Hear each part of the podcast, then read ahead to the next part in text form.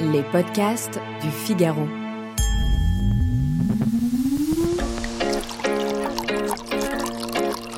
Au goulot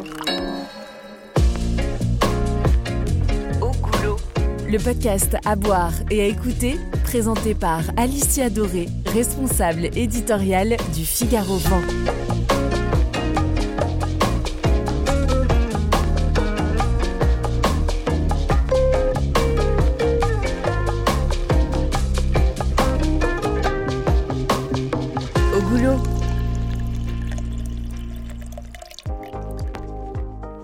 Bienvenue dans ce sixième épisode de Goulot, le podcast à boire et à écouter. Je suis Alicia Doré, journaliste et passionnée de vin nature.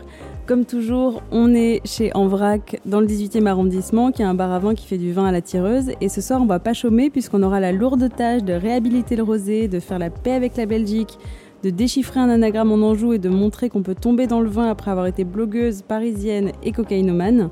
Et ce qu'on va essayer de montrer, c'est qu'on peut réussir dans le vin nature sans être un fils d'eux ou avoir hérité d'un domaine.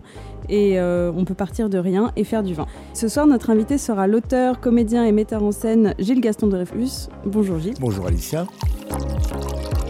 Au goulot Alors maintenant, la petite question rituelle, est-ce que vous savez ce que vous faites là? Euh, oui, on va, on, va, on va goûter du vin. Très bien. Voilà.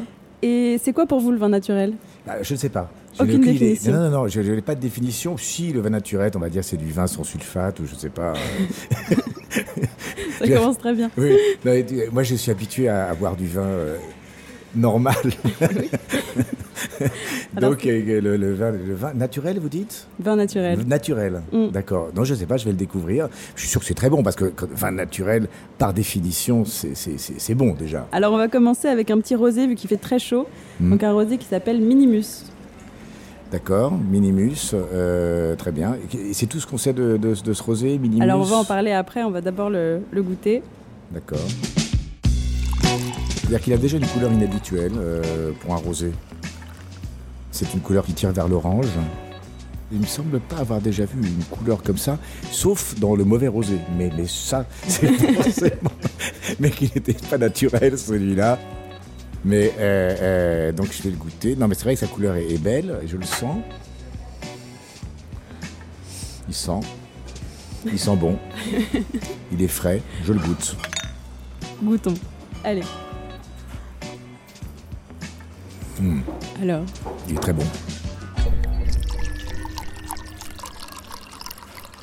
C'est-à-dire que le goût euh, est très, est très clair, n'est pas dilué dans je sais pas quoi. bah c'est justement, étant donné qu'il n'y a pas d'intrant, euh, c'est uniquement du jus de raisin fermenté, donc euh, tout est très limpide. C'est combien de degrés ça? Alors ça c'est 11 degrés 5, donc il est très léger, malgré Mhm. la couleur qui peut, Ouais, ouais. qui peut paraître un peu, euh, un peu foncée.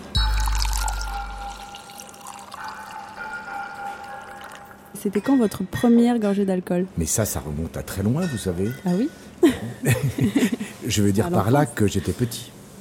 Très petit. Euh, bah, C'est-à-dire que j'ai dû goûter, euh, mon père a dû me faire goûter une gorgée de vin euh, quand j'avais, quand j'étais petit, quoi. Du vin de messe De Metz Non, Non, forcément. pas vraiment. ça c'était- peut parfois. C'est un peu, oui, tout à fait. C'est une bonne occasion de se bourrer la gueule. Mais euh, non, non, non, non, c'était. euh, ça sans doute, on a dit tiens, tiens, mon fils, goûte un peu ce vin.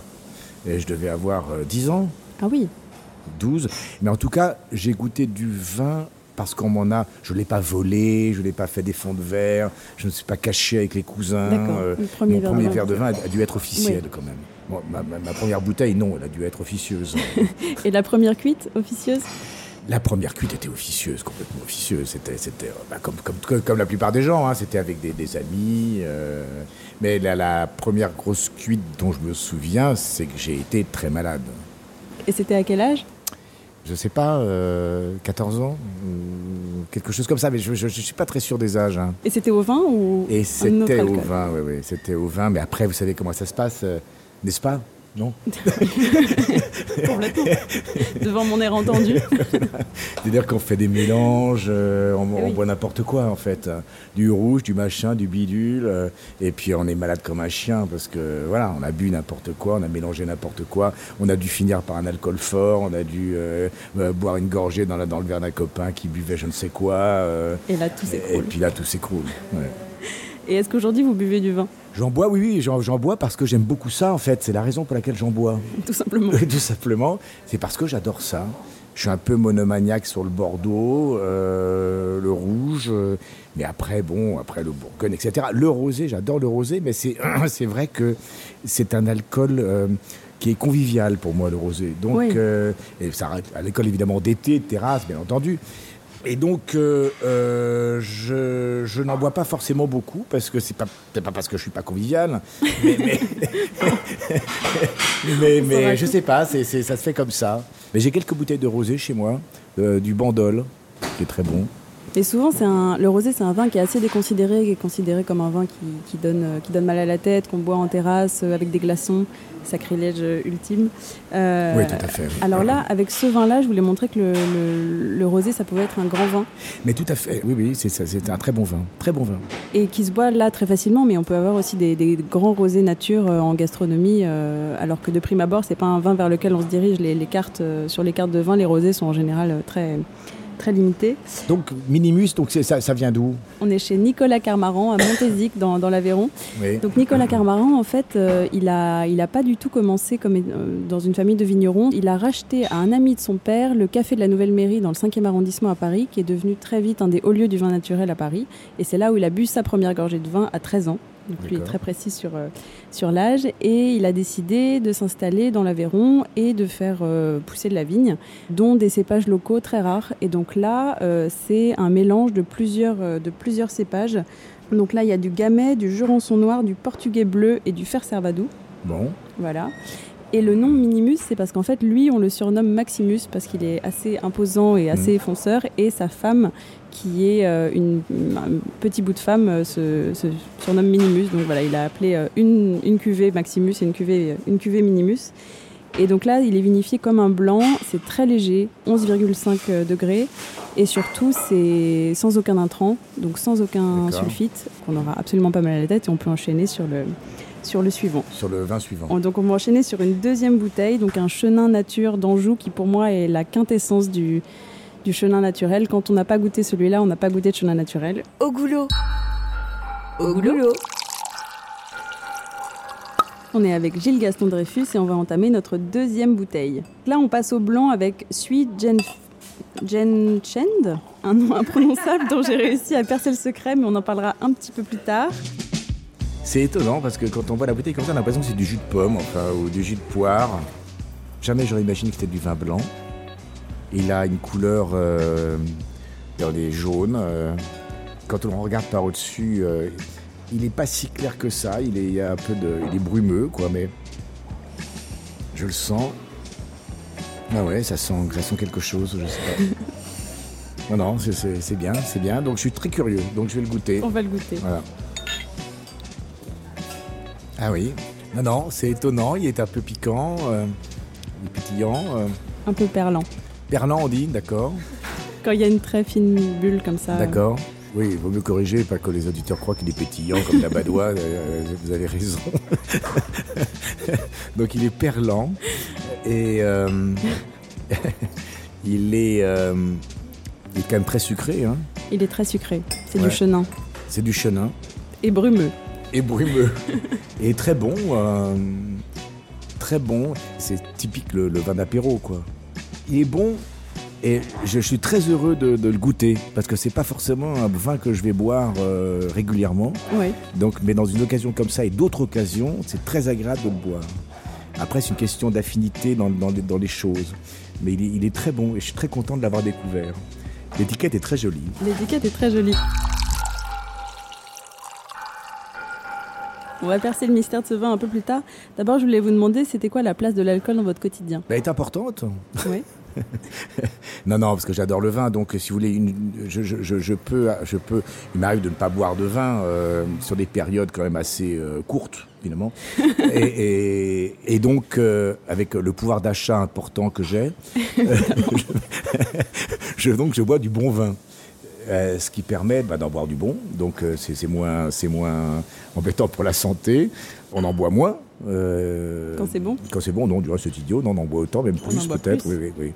Non, parce que quelquefois on dit, quand le vin est bon, on le déguste, on boit un verre et ça suffit. En fait, c'est faux. C'est faux. Non, non, ou alors il faut taper sur des trucs de Ce que vous décriviez hors antenne, c'est tout à fait vrai. On sert une très bonne bouteille et les gens s'enfilent les verres. Euh. Voilà, voilà. Oui, mais moi je suis pas comme ça. Non. Non, bah, je suis pas comme ça. Quand je bois du bon vin, je le déguste, mais je déguste, euh, j'en bois, je, je, de la bouteille. quand même. non, non, et, le vin est un vin de partage, évidemment. Hein, donc il faut le partager, etc., etc. Mais un verre de vin ou plus. Non, non, ça fait partie de mon quotidien. Oui. Autant le dire. Et là, pendant la période qu'on vient de vivre, pendant le confinement, est-ce que c'était euh, c'était quoi votre rapport au, vin? Est-ce que c'était c'est la fin du monde et euh, je m'enfile toute ma cave ou plutôt l'inverse en disant euh, Effectivement, comme beaucoup, on est tous tous dit la bonne cuisine avec ma femme, on préparait des bons plats, ou elle préparait des bons plats, mais sans, sans, sans sexisme du tout, parce qu'elle elle, sait très très bien faire la cuisine, moi un peu moins. Et je, on buvait du bon vin où je buvais du bon vin. Euh. Pendant enfin, cuisinait. Enfin, le vin, le vin, oui, le vin a accompagné le confinement de A à Z, bien entendu. Au goulot. Au goulot. Alors là, on est en Anjou, euh, donc à Saint-Jean-des-Mauvrais, chez un homme qui s'appelle Didier Chaffardon, qui est un, un vieux loup de mer du vin nature qui a commencé à la fin des années 80 à faire du vin nature, donc qui est hirsute, un peu alchimiste, druide. Et là, donc, euh, ce vin-là, pour percer le, secret du nom imprononçable, c'est en fait un, anagramme de jus de chenin. Parce que lui estime qu'en fait il fait du jus de raisin et, euh, et là en l'occurrence du jus de, du jus de chenin. Et c'est donc assez drôle que vous disiez au départ que ça ressemble à du jus de pomme parce que lui part vraiment de ce principe-là, c'est que ça doit être du jus et d'une pureté euh, irréprochable. D'accord, mais en fait je comprends pas. Le jus de chenin, euh, mais qu'est-ce que c'est? Enfin, Je veux dire, j'ai pas compris. Alors en fait, le, chenin c'est le cépage. Oui, mais justement, mais c'est la première fois que j'entends ce, cépage, le nom de ce cépage. Le chenin? fait, oui. C'est un, un cépage qui est surtout dans, en Anjou et puis dans cette partie-là de. C'est le, nom d'un ouais, cépage. cépage ouais. Donc, euh, donc je le cite parce qu'il m'a envoyé, euh, il m'a envoyé un petit mot pour me parler de ce vin. Il dit l'anagramme, ça signifie que c'est une des formes possibles. Il ne devrait y avoir comme bien-pensance dans le monde du vin que le plaisir partagé à l'exclusion de tout poncif. Donc en fait, lui, il est contre le fait de déblatérer sur le vin ou d'avoir un espèce de vocabulaire intimidant. En fait, pour lui, le seul critère, ça devrait être d'avoir plaisir à, le, boire ensemble. Bah, euh, je partage. Bah oui, oui, oui. Bien sûr, ce truc. Et lui prend beaucoup de risques, donc il expérimente tout le temps, il teste des trucs, il teste. Et c'est ça qui est très intéressant, c'est que c'est très clivant. Donc soit on adore, soit on déteste, mais en fait, il, arrive vraiment à créer des moments. Je trouve que c'est c'est intéressant chez un dans un vin, le vin dont vous vous rappelez de Darditi, par exemple, c'est un vin où il y a quelque chose d'irréversible. C'est une fois et plus jamais, et on l'a bu, et c'était une expérience. Euh, et les vins de Didier Chaffardon, moi, c'est ça. Quand j'en bois un, je m'en rappelle très longtemps. On est toujours avec Gilles Gasson-Dreyfus et on continue à boire. Et c'est le moment d'ouvrir notre troisième bouteille. Donc un rouge qui vient de Belgique, qui n'est pas vraiment connu pour ses vins nature, pour la simple et bonne raison qu'il y a un seul vigneron qui en fait. Donc on se sert. On passe au rouge. On passe au rouge allègrement. Ça a l'air plus classique déjà. Oui, c'est ça. C'est déjà plus classique. Euh, donc c'est un vin rouge qui est, rouge, je le confirme. Bien vous préciser. Voilà, il est bien. On va commencer à dire des conneries. Genre il est opaque. c'est un vin rouge opaque. Il a l'air, il sent, euh, il a une espèce de jeunesse euh, de bonne aloi, non euh, Ils sont très jeunes. C'est une périphrase pour dire que oui, c'était très végétal comme, comme odeur. C'est végétal D'accord. Ah Alors on goûte. Voilà. Alors, Alors personne n'a la chance de voir la tête de. Euh, C'est moment précis. Voilà, voilà. Je regarde l'étiquette, ça fait penser à certains vins alsaciens, mais euh, euh, il n'est pas commode. Il n'est pas commode. Il n'est pas commode. Il est pas commode. c'est un, vin culturel. Hein. vin culturel. Alors là, il va falloir développer. C'est pas mon goût. Ah donc, c'est pas mon goût, donc il faut que j'y vienne. Hein, je vais le regoûter. Mais c'est vrai qu'il me choque. Il choque mon palais et ma langue parce que je suis pas habitué à ce goût-là. Il est un peu. Euh, C'est un goût un peu. euh, euh, comment dire. euh, que vous allez m'aider, vous avez plein de vocabulaire avec ça. moi. Ah non, moi j'ai aucun Si, si, vocabulaire. euh, non, non. un, un goût assez. euh, J'en reprends une goutte. Il est très précis également dans son goût. Il est très précis. Un goût que je connais pas, donc j'ai du mal à le définir. J'allais dire. C'est pas, c'est pas, c'est pas un goût de grenier, hein, absolument pas. Je, je, je veux pas du tout être péjoratif. hein. Je cherche un adjectif que je connais pas. Il sent assez fort. Ils sont assez forts. Euh, euh, Et on va bientôt savoir pourquoi. euh, ah, Il y a une vraie raison. ah, Mais avant, j'aurais aimé savoir si vous Bon. avez besoin de l'alcool pour faire certaines choses, genre monter sur scène, un tournage ou la radio. non seulement j'ai pas besoin, mais je m'interdis. Ah oui. d'alcool euh, dans le travail.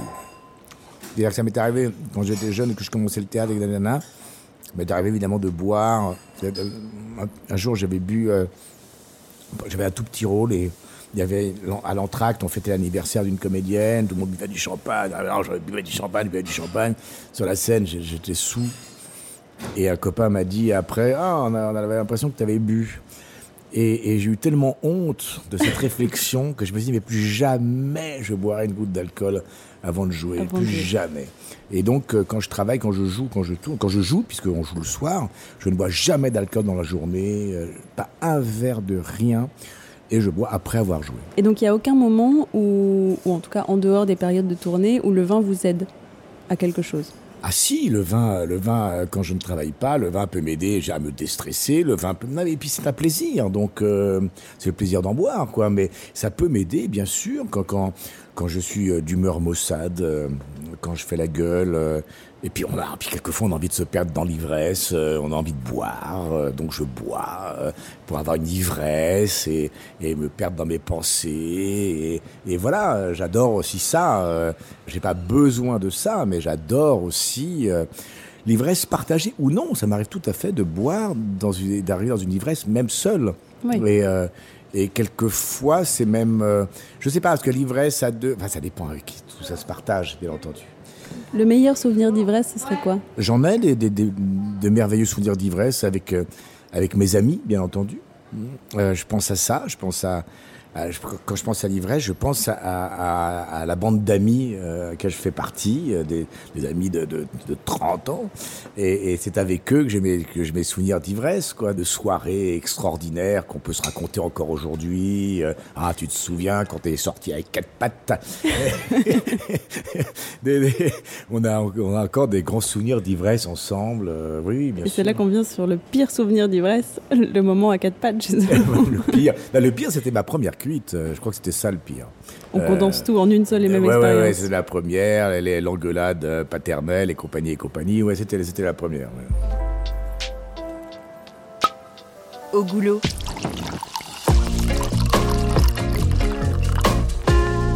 Au goulot. Je vais percer le mystère par rapport à ce vin-là. Donc c'est le seul vigneron nature qu'on trouve en Belgique, qui n'est pas un vignoble très réputé euh, par ailleurs. C'est Servas Bloquel, qui ne vient pas du tout du milieu du vin à la base, puisqu'il a bossé dans l'imprimerie et dans les piscines naturelles avant de- d'acheter un petit hectare de vigne. Aujourd'hui, il a 4 hectares euh, près de Courtais, donc euh, dans la partie ouest de, de la Belgique. Et en fait, il fait pousser que des cépages hybrides. Donc c'est pour ça qu'il y a un côté très surprenant, parce que c'est on n'a aucun point de comparaison par rapport à d'autres cépages. Les cépages hybrides, en fait, c'est des cépages qui sont résistants aux maladies. Et lui, sur ses parcelles, il fait pas du monocépage, c'est-à-dire qu'il mélange les blancs, les rouges, tout, parce qu'il pense que la vigne, c'est un travail d'équipe et que les, vignes, euh, si elles tombent malades, les maladies vont se propager beaucoup moins vite selon les défenses immunitaires de chaque type de vigne. Donc il a une approche hyper intéressante, très expérimentale. Et donc là, nous avons donc un mélange de rondeau, de muscat bleu, de bronner, de solaris. Et donc c'est que des cépages complètement euh, inconnus au, bataillon, mais quand même, on, sent qu'il y a beaucoup de fruits. C'est très surprenant, Oui, oui, c'est très surprenant. Et donc je vois qu'il fait 11 degrés 5. ce qui est très léger. Voilà. Enfin, très léger, oui. C'est très léger, oui. C'est assez léger. Un, un vin en général, il se tourne autour de 12 degrés 5. Mm. Donc 11 degrés 5 pour un rouge, on peut Ouais, considérer ouais. que c'est un, Mm. un vin léger. Mais c'est vrai que c'est surprenant. Après, voilà. Après, le, le- le- c'est vrai que la première, la première gorgée a été surprenante. Après, on s'y habitue. Hein. euh. Ah oui, on s'habitue, on s'habitue à tout.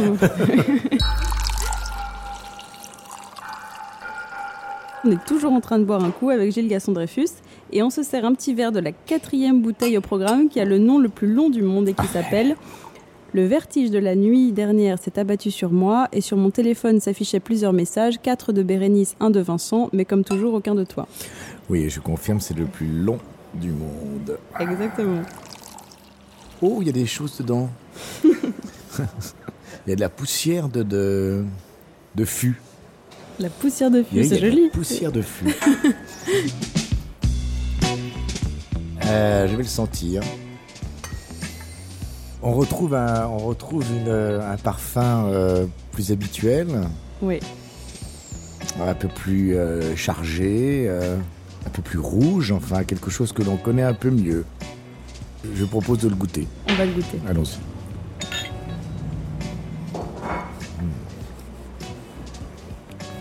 Il est bon, hein Il est très bon. Ouh là là. Mm. Oui, Il est très bon. hein. Il est très bon. Il est très bon. euh, bon, bah, bon, il est fruité, hein. Je dis ça que de cette façon-là parce que quelquefois les vins fruités, c'est pas mon, ma tasse de thé quand c'est trop fruité. Et, et là, oui, il est fruité, mais euh, bien dosé, bien. Il est fruité en hauteur, j'allais dire. Je sais pas pourquoi je dis ça, parce que ça veut absolument rien dire. Mais il est fruité. Très joli quand même. euh, voilà, il est pas. Il respire. Il respire.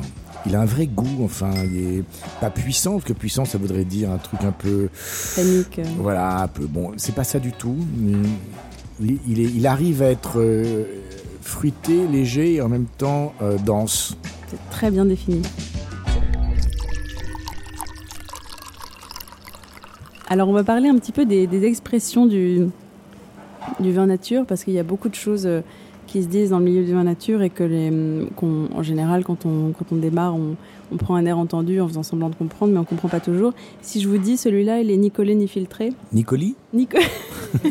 Nicolas Nicolas, ni collé ni filtré, Nicolet ni collé, Ah, Nicolet collé, comme, collé, comme de la colle. Nicolet. Vous avez compris que je ne sais pas ce que ça veut dire, donc. non, ça ne me, dit- ça ne me dit rien. Donc je vais me faire une joie de, de- de Oui. l'expliquer. En fait, Oui, la raison pour laquelle il y avait de la, de, de la poussière de fût, mais qui n'en est pas, évidemment, en fait, c'est parce que ni collé ni filtré, c'est dans le vin conventionnel, en général, on, on utilise une espèce de colle, alors qui peut être soit de la colle de poisson, enfin à base de glu de, de- de poisson, pour en fait coller tous les résidus qu'on retrouve dans le jus de raisin pour que le vin ait un aspect très très transparent, chose qu'on retrouve pas du tout dans le vin dans le vin nature. Là, sur toutes les bouteilles qu'on a pu déguster, on a vu qu'il y avait toujours ce côté un peu un peu trouble Mhm. et pas filtré. C'est pareil, c'est parce qu'en général, on filtre le vin pour que euh, il, il puisse avoir cet aspect euh, d'un point de vue marketing euh, vendable. Et euh, donc voilà, ni collé ni filtré, ça veut, ça veut dire ça. Et c'est parfois des- une indication qu'on retrouve sur les bouteilles. En général, c'est un assez bon indicateur de la qualité du vin. Et le- les, petites, euh, les petites poussières, donc, qu'est-ce que c'est que l'on voit en fait? Là, c'est des, des- des résidus de mou de raisin, en fait. Des résidus de mou de raisin. Oui, De mou de raisin. oui. Ça alors. Et alors là, euh, donc c'est un vin qui est assez surprenant même euh, par, rapport à la personne qui le fait, puisqu'on est chez Lolita Sen, donc qui a 32 ans, qui était blogueuse, qui l'est toujours, euh, qui a quitté sa, vie parisienne euh, où elle travaillait pendant un temps euh, dans l'événementiel avant d'intégrer un master en école de commerce. Et donc en, en 2013, elle ouvre le blog Moi Juliette F, dans lequel elle dévoile toutes ses années d'addiction à la cocaïne. Et elle a écrit un livre qui s'appelle C'est la face noire de la blanche et qui raconte toutes ces années d'addiction à, à la cocaïne. Et je ne sais pas exactement comment, mais elle est tombée en amour avec le vin nature et elle a décidé de devenir sommelière. Donc elle a fait un master en agronomie, elle est devenue sommelière au Canada. Et en fait, elle a réalisé qu'à chaque fois qu'elle goûtait du vin, elle avait envie qu'il soit autrement. Donc elle s'est dit pourquoi est-ce que j'en ferais pas moi-même? Donc euh, elle a fait ses gammes euh, chez un, un grand ponte du vin nature qui s'appelle Jeff Couteloup dans le sud. Et aujourd'hui, elle a quelques hectares de vignes euh, dans le Gard et elle fait, euh, elle fait ses propres vins qui ont, je trouve, une précision assez, euh, assez incroyable. Donc là, on est sur un 100% cinceau qui a été égrappé à la main. En fait, elle, elle vinifie de la façon la plus naturelle possible. Justement, c'est ni collé ni filtré. Et il existe que 600 bouteilles de, de ce vin-là. Non, mais c'est stupéfiant ce que vous racontez. En fait, vous racontez des histoires de, de chaque viticulteur euh, qui produit des bouteilles que, que vous présentez là, qu'on goûte, euh, des personnalités incroyables. Et, et- et celle-là, alors, cette, cette jeune femme là, et qui a 32 ans et qui a déjà ce parcours, et, et c'est incroyable parce que son vin est formidable. Et alors, je- j'essaie de, de me concentrer parce qu'on en est à la 22e bouteille. j'essaie de me concentrer pour comprendre le titre, Le vertige de la nuit dernière s'est abattue sur moi et sur mon téléphone s'affichaient plusieurs messages, quatre de Bérénice, un de Vincent, mais comme toujours, aucun de toi. Et c'est donc euh, c'est insensé, et ça c'est le nom de son vin. C'est le nom de son vin. Et mais comment euh, vous êtes tombé sur elle? Eh ben ça c'est justement, euh, ça va faire le lien avec mon, conseil du jour, c'est-à-dire que en général, je fais entièrement confiance aux, cavistes. Qui... Moi, je vais voir beaucoup de vignerons, mais les cavistes me font découvrir plein de choses, comme lorsqu'on va chez le libraire, où je leur donne deux, trois indications. Et par exemple, là, je suis allée chez une caviste, euh, ça s'appelle le Lieu du Vin, qui est rue Richer, dans le 9e, et qui m'a dit si tu cherches euh, un truc un peu singulier euh, d'une jeune femme, il y a ça. Hmm. Et c'est comme ça que j'ai découvert. Et après, j'ai fait mes recherches. Et... on voit, il y a marqué Lolita, là, sur l'étiquette. Elle s'appelle Lolita Sen. Elle s'appelle Lolita Sen. Oui. Sen. Comme S-E-N-E. S-E-N-E. Hmm. Bravo. Belle découverte. Non, c'est bien, super. Au goulot, le podcast à boire et à écouter, présenté par Alicia Doré, responsable éditoriale du Figaro Vent. Et maintenant, ça va être le temps d'ouvrir votre bouteille. Ah, oui, alors là, très bien. Donc celle que vous avez apportée, qui est un Pic Saint-Loup. Oui. Et donc vous allez nous dire pourquoi vous l'avez choisi. Pourquoi celle-là? Parce que moi-même ai découvert le Pic Saint-Loup il y a pas si longtemps que ça, il y a genre quelques années, ou et euh, je suis toujours stupéfait quand je, découvre du vin comme ça, qui est bon et qui est... Enfin, le Pic Saint-Loup, c'est un vin qui est très connu, évidemment. Euh. Et, hum, et j'ai acheté du Pic Saint-Loup, quoi, et puis il est très bon. Et, et, je me suis dit, tiens, je vais aller peut-être du Pic Saint-Loup. C'est tout simple. Pourquoi faire compliqué Donc, c'est un domaine où vous pouvez nous parler un petit peu ou vous avez acheté ça Comment j'ai ça comment À l'aveugle. Finissez votre phrase. à N'importe comment, vous allez dire. Comme un sagouin. à l'aveuglette euh, Oui, c'est ça. Non, non, euh, par. Euh, j'ai regardé, quoi. J'ai regardé le bon domaine, le, bon domaine, etc. Est-ce que le. Vous voyez? De toute façon, on a toujours des sites dans lesquels on est habitué à certains sites, donc on achète sur certains sites. Euh, on, fait confiance à certains sites.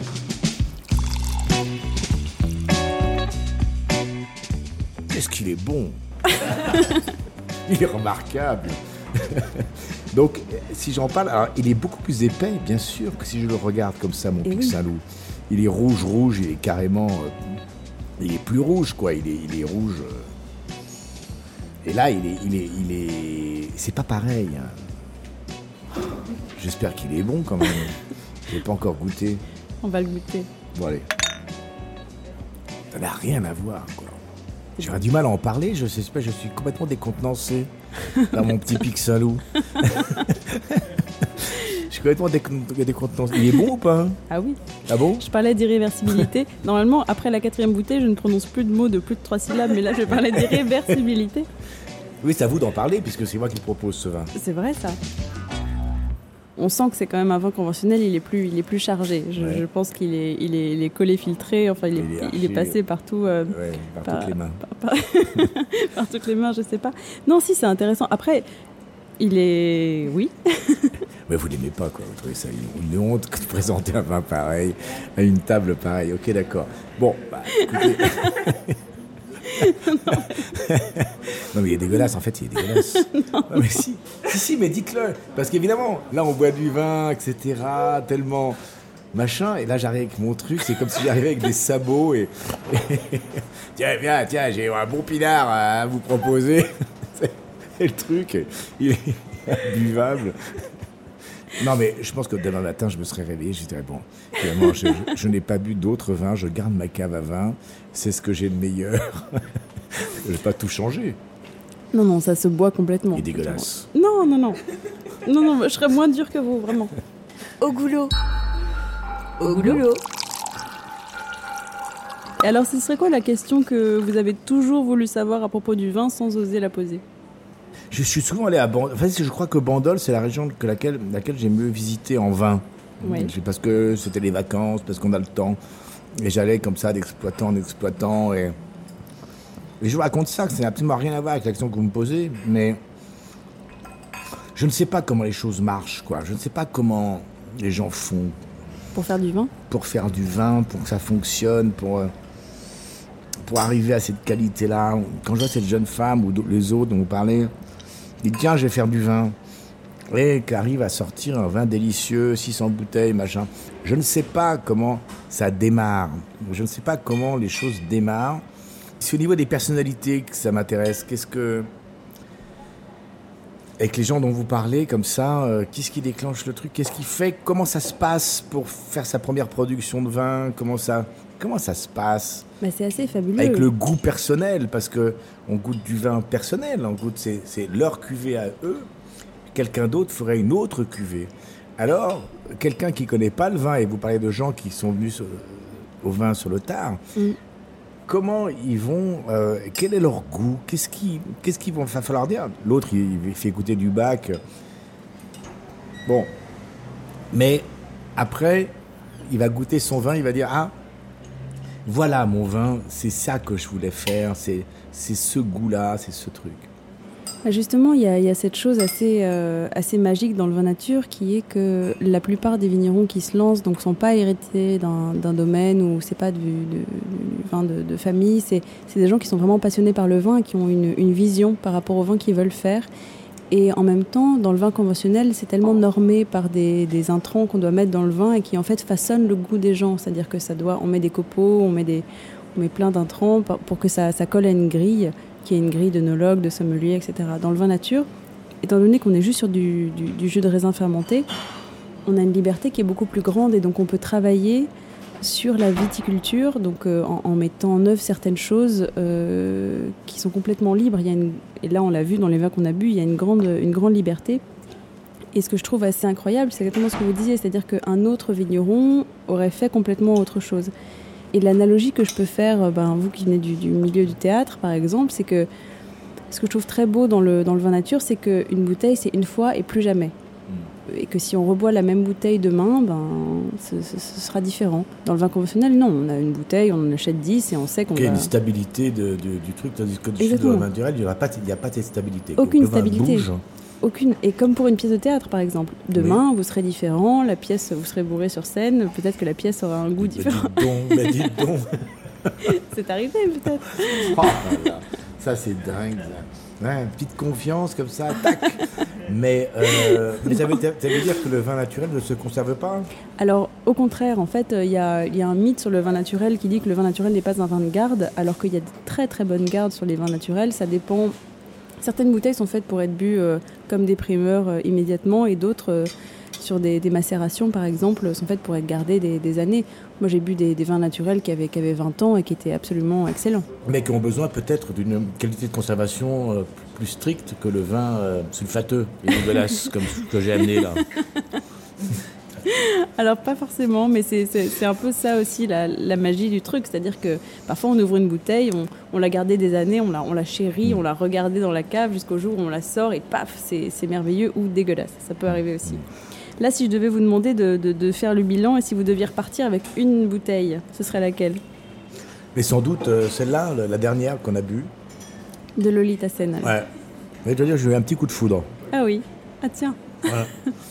Alors là, on est en train de passer en revue toutes les bouteilles. Non, la question c'est avec quelle bouteille je voudrais repartir. C'est ça la question. C'est pas de savoir ce que j'ai pas aimé. Euh, c'est avec quelle bouteille je voudrais repartir. Donc voilà. Donc avec le, vertige de la nuit. Voilà, c'est celle-là. Mais euh, il n'en reste pas moins que j'ai beaucoup aimé ce rosé. Mais comme je suis plus amateur de rouge, je repartirai plus avec le rouge, mais les minimus c'était excellent. Le... Et si, si, on revient sur le rosé, on va rebondir sur, euh, sur mon conseil du jour qui va être euh, un, double conseil. Donc le, le premier conseil c'est de ne jamais mettre de glaçons dans son rosé et qu'il existe aujourd'hui des glaçons euh, en, pierre qui, donc ne rendent pas d'eau et qui peuvent être, être utilisés pour rafraîchir le vin de façon complètement... Parce qu'en fait l'équilibre d'un vin, si on va mettre de l'eau dedans, c'est un sacrilège. Et bien ça, c'est vachement intéressant. Et donc ça, c'est le premier conseil. Et le second, c'est puisque tout le monde ne va pas partir trop loin dans les mois à venir et que tous les salons de vin nature ont été annulés, moi j'encourage vraiment les gens à aller voir les vignerons directement. Parce qu'en fait, euh, là, toutes les histoires qu'on a racontées, c'est des choses que moi j'ai entendues en allant voir des vignerons. Et en fait, un vin n'a pas du tout le même goût, même plus tard, même quand on le déguste euh, des, années après ou quand on l'a en cave, euh, quand on connaît la personne qui l'a fait. Et c'est pour ça que j'encourage vraiment les gens à, aller voir les vignerons et pour savoir où sont les vignerons nature sur l'application Raisin qui est une application pour trouver tous les bars et restaurants à vin nature dans le monde entier. Il y a aussi maintenant une petite icône où on peut trouver tous les vignerons nature de, de France et de Navarre. Donc euh, voilà, il vous suffit de faire l'itinéraire des vacances et de, pointer euh, tous les vignerons que vous pouvez aller voir. Ils seront très, très contents de vous accueillir. Ce soir, donc, on a bu un rosé minimus de Nicolas Carmaron, un chenin de Didier Chaffardon, un rouge belge de Servas Bockel et le vertige de la mine de Lolita Sen, donc le préféré de Gilles. On remercie en vrac les vignerons, Thomas et Lucien de la cave de Belleville et Johanna du lieu du vin pour leurs précieux conseils et toute l'équipe de Make Some Noise et bien sûr Gilles Gasson Dreyfus d'avoir bu des coups avec nous. Merci beaucoup à vous tous. Au goulot